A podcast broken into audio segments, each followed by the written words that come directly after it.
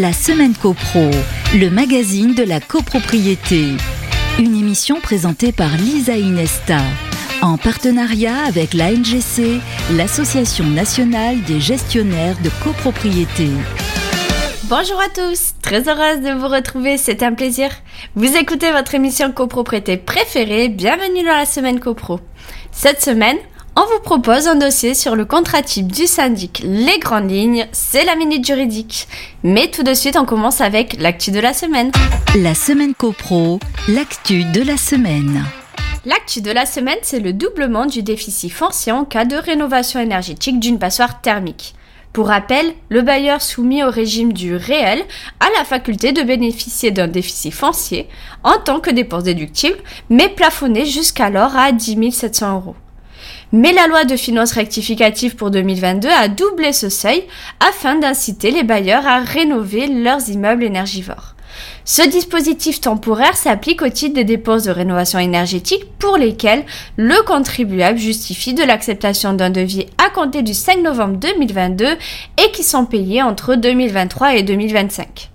C'est le décret d'application du 21 avril 2023 codifié sous un nouvel article 41 DO de l'annexe 3 au Code général des impôts qui vient préciser les modalités d'application de ce dispositif, lui-même prévu à l'article 156 grand 1 petit 3 du même code.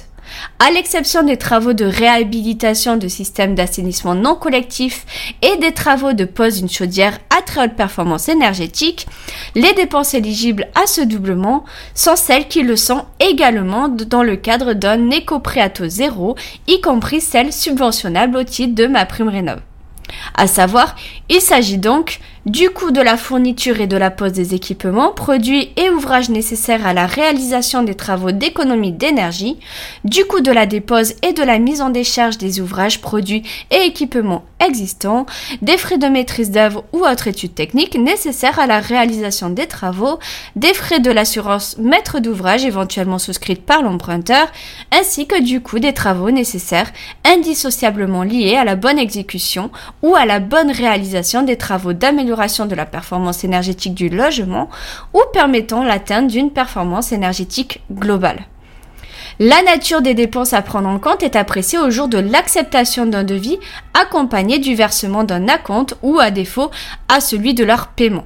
Le cas échéant, le déficit foncier à raison duquel le contribuable demande le bénéfice du rehaussement devra être mentionné sur la déclaration de revenus de l'année au titre de laquelle ce déficit est constaté. Le bailleur devra ensuite justifier au plus tard le 31 décembre 2025 du nouveau classement de performance énergétique du bien avec une étiquette A, B, C ou D. À défaut, le revenu foncier et le revenu global des années de déduction des travaux seront reconstitués selon les règles de droit commun. À cet égard, le contribuable sera tenu de fournir à la demande de l'administration, les devis et factures justifiant du respect des dispositifs, ainsi que deux DPE avant et après travaux. Plus précisément, un premier DPE en cours de validité à une date comprise entre le 1er janvier 2023 et la veille de la réalisation des travaux, établissant que le bien était classé E, F ou G ainsi qu'un second DPE en cours de validité, cette fois-ci à l'issue des travaux réalisés au plus tard le 31 décembre 2025, établissant que le bien est classé A, B, C ou D. Ainsi va l'actualité, on passe à la minute juridique. La semaine copro, la minute juridique. Le sujet du jour, c'est le contrat type du syndic rémunéré dont le contenu est fixé en annexe 1 du décret du 17 mars 67 et que nous allons décortiquer dans les grandes lignes. Après la présentation des parties un préambule qui fixe le cadre juridique de ce mandat particulier, son contenu est ensuite divisé, structuré en 12 points principaux. Le premier concerne les missions du syndic telles qu'elles sont définies à l'article 18 de la loi de 65. En partie 2 se trouve la durée du mandat qui doit être précisée, de même que ses dates de début et de fin, et avec précision faite que cette durée ne peut, sauf exception d'un syndic social, être supérieure à 3 ans. Il est également indiqué qu'un contrat ne peut être conclu que par décision expresse de l'Assemblée générale. Les parties 3 et 4 portent sur les conditions de la résiliation du contrat à l'initiative du conseil syndical ou du syndic pour inexécution suffisamment grave reprochée à l'autre partie. En 5 se trouvera la nouvelle désignation du syndic, avec notamment la cessation du contrat du syndic en cours de manière anticipée et sans indemnité, dès lors que la question du changement de syndic et de la date de fin du contrat est inscrite à l'ordre du jour d'une assemblée générale convoquée dans les trois mois précédant le terme du présent contrat.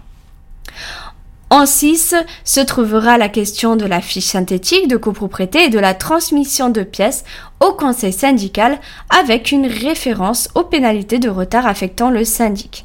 La partie 7, la plus importante, porte sur les prestations et les modalités de rémunération du syndic professionnel comprenant les jours et plages horaires d'émission et de l'accueil physique et téléphonique, le forfait avec son contenu, c'est-à-dire le socle minimal, les prestations qui peuvent être inclus, assemblée générale supplémentaire et ou réunion de conseillers syndicaux, ou au contraire exclus, mise à disposition d'un espace en ligne sécurisé et ou archives du syndicat qui peuvent être confiées à une entreprise spécialisée et tout ça sous réserve d'une décision en assemblée générale à la majorité 25 ainsi que les modalités de rémunération indiquées en TTC et hors taxe. Enfin, se trouvent également dans cette partie 7 les prestations particulières qui sont du coup exclues du forfait du syndic et qui vont être listées exhaustivement en annexe 2 du décret et qui pourront donc donner lieu à rémunération complémentaire toujours exprimée en TTC et hors taxe et qui va être déterminée au choix du syndic soit de manière forfaitaire, soit selon un coût horaire en fonction des prestations concernées. Ces dernières seront relatives aux réunions et visites supplémentaires, au règlement de copropriété et état descriptif de division, à la gestion administrative et matérielle relative aux sinistres, aux travaux et études techniques, dans ce cas à voter en assemblée générale et selon un taux dégressif en fonction de l'importance des travaux, ainsi qu'aux litiges contentieux. S'y trouvent également d'autres types de prestations, telles que, par exemple, la reprise comptable d'un exercice antérieur non clôturé, ou bien la constitution et le suivi d'un dossier de subvention ou d'un prêt, sauf celui à adhésion individuelle. En partie 8 se trouvera le défraiement et la rémunération du syndic, cette fois-ci non professionnel.